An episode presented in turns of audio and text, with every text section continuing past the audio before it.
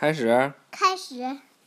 海底小纵队与巨藻丛林大拯救。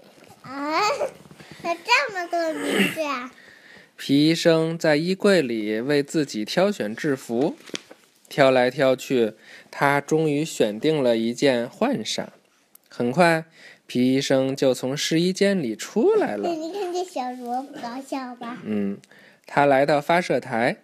巴克队长见到他，立刻说道：“皮医生，制服不错。等一会儿，我们的特别来宾见到，肯定会眼前一亮的。”嗯，谢谢队长。皮医生害羞的回应道。巴克队长说：“海底小纵队列队欢迎我们的特别来宾，宾托。来，大家排成一行，准备就绪后。”突突兔！打开了章鱼宝舱门，孔雀鱼艇开了进来，驾驶着它的呱唧大喊道：“我们来啦！”停好后，宾托跳了下来，咦，真可爱，这个小企鹅。嗯，海底小纵队的伙伴们，这是我的弟弟宾托。皮医生高兴地向大家介绍来宾，大家相互认识后。宾托很兴奋地说道：“这次旅程 太棒了，呱唧还教了我怎样像海盗一样说话。”说着，宾托就跑向了呱唧。呱唧回应道：“是呀，小伙伴。”宾托立刻接上：“嘿，抖抖我的脚蹼。”他还兴奋地动了动。呱唧拿出一个和自己一样的眼罩，为宾托戴上。宾托开心地叫了起来。这时，达西西和谢灵通走了过来。巴克队长给宾托解释说，他们俩要去研究小海螺。在巴克队长的命令下，突突突开启了章鱼宝舱门。达西西和谢灵通登上孔雀鱼艇，去执行任务了。皮医生将宾托带进了他的工作室，他拿出绷带，想教宾托绑绷带的技巧。宾托根本不愿意学。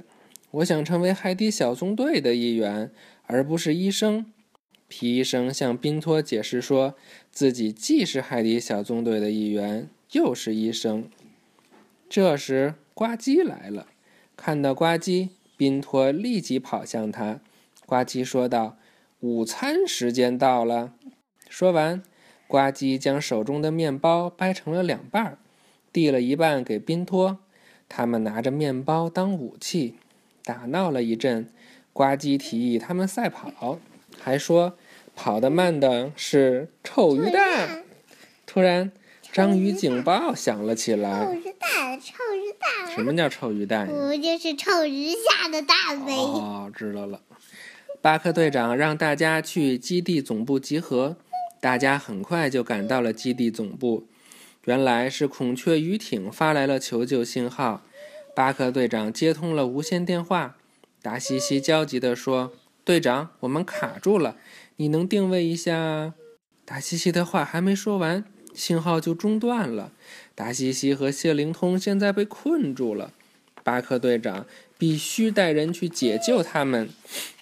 大家立刻准备行动了。嗯，宾托在后面追问道：“我能跟着去吗？拜托，拜托，拜托了！”这可不行，可能不安全。皮医生马上拒绝了。说着，大家就去了发射台，只剩下小萝卜和宾托待在基地总部。小萝卜开心的去给宾托端吃的，可是，一转头就发现宾托不见了。原来。宾托已经悄悄地来到了发射台。宾托趁大家在发射台研究路径的时候，悄悄地登上了蓝鲸艇，钻进了一个空箱子里。出发前，突突突告诉巴克队长：“队长，蓝鲸艇的缆绳可以帮助达西西和谢灵通摆脱困境。”准备好这一切后。突突突！开启了章鱼宝舱门，巴克队长带着呱唧和皮医生出发了。路途中，宾托很好奇，他悄悄地推开了自己藏身的箱子，向外张望。呱唧看了看望远镜，说：“我看到达西西和谢灵通被困在赤藻里面了，他们像巨大的绿色手臂，抓住了孔雀鱼艇。”呱唧一边说着，还一边比划。宾托听到这里，再也按捺不住，激动地冲出来，大喊道：“赤藻在哪里呢？”宾托，你是怎么溜上来的？皮医生双手叉腰，大声问道。哈哈，他是小偷渡客，呱唧高兴地开起了玩笑。小偷渡客是什么？就是偷偷的藏藏在船上过来的，是吧？我的小鸡掉了！哈哈，哈哈。前面是死路，走不通了。巴克队长说道。突然，他有了新发现，看，那边可以通往被困住的鱼艇。发现孔雀鱼艇后。巴克队长开始安排工作，海底小纵队听我的安排。呱唧，你绕到后方，然后我就……没等巴克队长说完，呱唧已经激活头盔，跑出了蓝鲸艇。宾托喊道：“我能跟着去吗？”“不行！”巴克队长和皮医生异口同声地喊道。巴克队长和皮医生冲出蓝鲸艇，来到了呱唧面前。呱唧抓住藻类生物，说道：“队长，这可不是赤藻。没错，这是一种叫巨藻的海草。达西西他们被绊住了，我们可以用缆绳把他们拉出来。”巴克队长说道。皮医生看看着谢灵通他们，巴克队长说完，就和呱唧去拿缆绳了。皮医生来到了孔雀鱼艇旁边，谢灵通示意让他看看巨藻叶子。皮医生看到叶子上面有几只海螺。另一边，巴克队长和呱唧在准备缆绳。巨藻很坚韧，他们得用力拉。这时，皮医生过来了，他急切地说道：“除了孔雀鱼艇，还有别的东西在巨藻上。”说完。皮医生连忙带大家过去看，看，我们得小心点儿，要是拉得太用力，可能会伤到这些小海螺。一到那里，皮医生立刻说道：“可是他们必须立刻救出孔雀鱼艇，怎么办呢？”皮医生仔细看了看孔雀鱼艇被困的景象，说道：“这就像，就像绷带。”他们只是被缠在了一个巨大的绷带里。你认为你能把他们救出来？巴克队长问皮医生。皮医生连忙回答：“是的，队长，像解开绷带一样解开巨藻。可是，解开巨藻是一项繁杂的工作。巴克队长决定让宾托加入这项工作。皮医生帮宾托激活了头盔，告诉他，这是一个真正的任务。”宾托保证他会像真正的海底小纵队成员一样听从安排。大家都准备好了，现在他们要开始工作了。宾托打开了藻叶，小海螺被救了出来。他们开心地说道：“谢谢你们，谢谢你们。”此时，巴克队长和呱唧也在孔雀鱼艇旁边，将藻叶一层一层地剥开。他们相互配合着，耐心地剥着巨藻。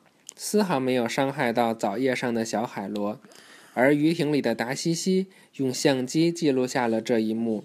不一会儿，他们就完成了任务。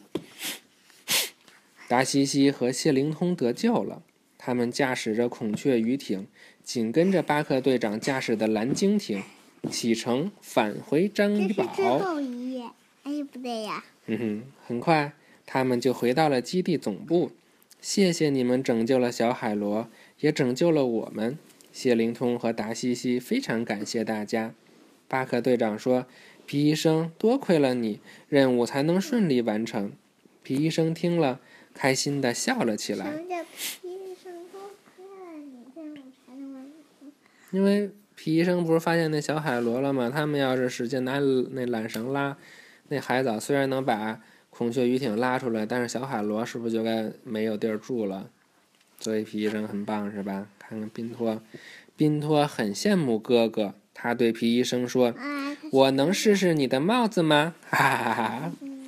你想要的话，我给你一顶新的。皮医生说着，拿出了帽子给宾托戴上。